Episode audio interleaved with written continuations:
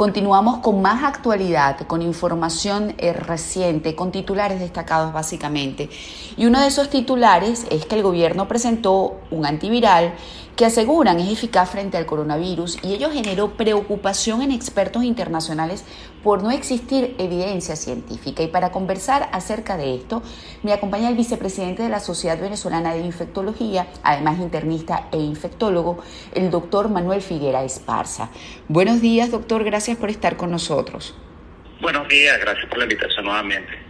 A ver, eh, el presidente Nicolás Maduro presentó el domingo unas gotas que calificó como milagrosas y que aseguró neutralizan el COVID-19 en un 100% al usarla cada cuatro horas. La comunidad científica recibió con preocupación la noticia de la que se enteró por los medios de comunicación, al igual que el resto de la población.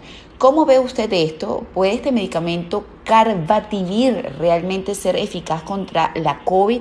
¿Qué información manejan desde la Sociedad Venezolana de Infectología? Bueno, lo, importante es que, para entender la ciencia y los estudios científicos hay, hay que entender que hay algo que se llama evidencias eh, o medicina basada en la evidencia. La evidencia es como si, si fuera un juicio y uno quiere inculpar a alguien o, liberar a alguien, uno tiene que tener evidencia de distintos pesos, evidencias que no sirven para nada y evidencias que son muy importantes. Igual pasa en ciencia y, y por eso hemos hablado anteriormente de distintos medicamentos que incluso ya tienen autorización por su uso para otras indicaciones, por ejemplo, la citromicina, que es un antibiótico, o ivermectina, que es un antiparasitario, y se han hecho estudios en humanos y no han demostrado beneficios. Bueno, eh, con respecto a estas gotas, eh, ya sabemos que su componente es isotimol, y hay un estudio publicado por un poeta venezolano, ingeniero químico, que indica un estudio en 100 pacientes hospitalizados que le dieron las gotas este es un estudio abierto, no comparativo. Esto desde el punto de vista de evidencia no tiene ninguna, porque simplemente los estudios que tienen mayor valor desde el punto de vista científico son estudios comparativos doble ciego. ¿Qué significa doble ciego? Que ni el investigador ni las personas saben que están recibiendo.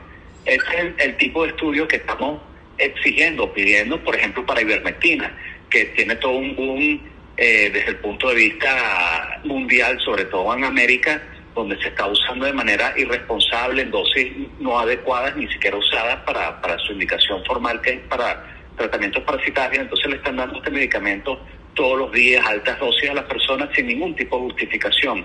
Y, si, y eso, por supuesto, es inaceptable con una droga ya establecida y mucho menos con algo que no se conoce y que está totalmente en aparente investigación y que su poder teórico, según establecen en, en, en ese artículo, es que inhibe las proteasas. Ya nosotros conocimos un inhibidor de proteasas, lopinavir ritonavir, que es un medicamento que se usa antirretroviral para VIH y simplemente a pesar de que tenía e-, efectos in vitro a nivel celular, en los humanos no sirvió para nada.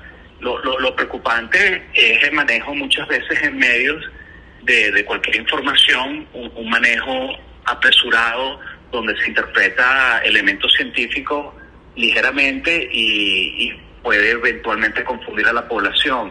Eso puede pasar, por ejemplo, con la misma ivermectina, donde las personas pueden tomar el medicamento pensando que les va a ayudar, cosa que no pareciera que fuera a ocurrir, y genera una falsa sensación de seguridad, lo cual aleja que las personas busquen una atención adecuada. Entonces, un estudio en 100 personas hospitalizadas, donde al final dicen, oye, las personas 50 mejoraron, mira, esa es la evolución natural de, de los enfermos con los tratamientos habituales. Entonces, pueden haber elementos confusores. Mejoraron porque recibieron el tratamiento estándar al hospitalizado, esteroides, remdesivir, eh, heparina bajo peso molecular, y no necesariamente están mejorando por unas gotas que el calificativo milagroso no existe a nivel de la ciencia. En la ciencia los medicamentos son eficaces o no eficaces, son seguros o no seguros y tienen porcentaje, no hay nada absoluto. En medicina no existe nada 100% seguro, nada 100% eficaz. Si ah. alguien promueve eso, uno tiene que dudar con respecto al producto.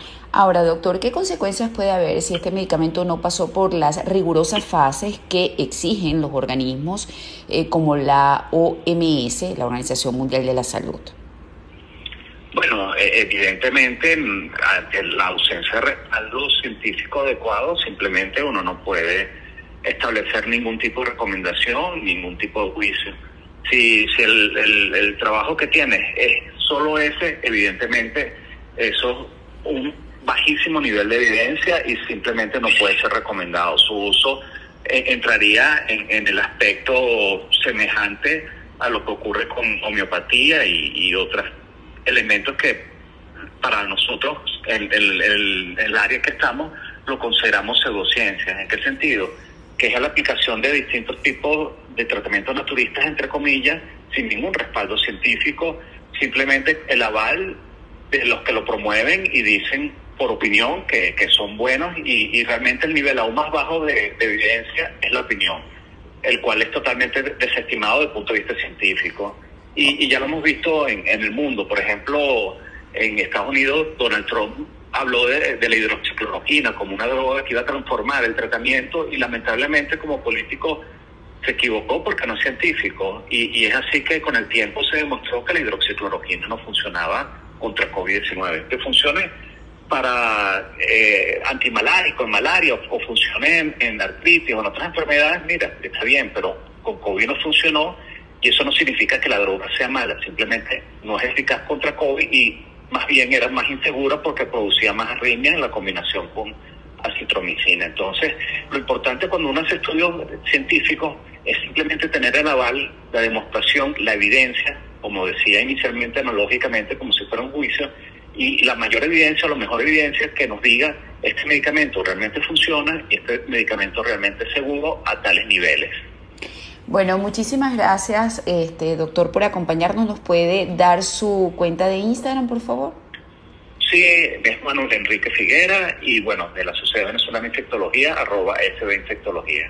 Estuvimos conversando en actualidad con el doctor Manuel Figuera Esparza, internista e infectólogo, vicepresidente de la Sociedad Venezolana de Infectología, sobre la noticia que el gobierno presentó un antiviral que asegura es eficaz frente al coronavirus y ello generó preocupación en expertos internacionales porque no existe evidencia científica.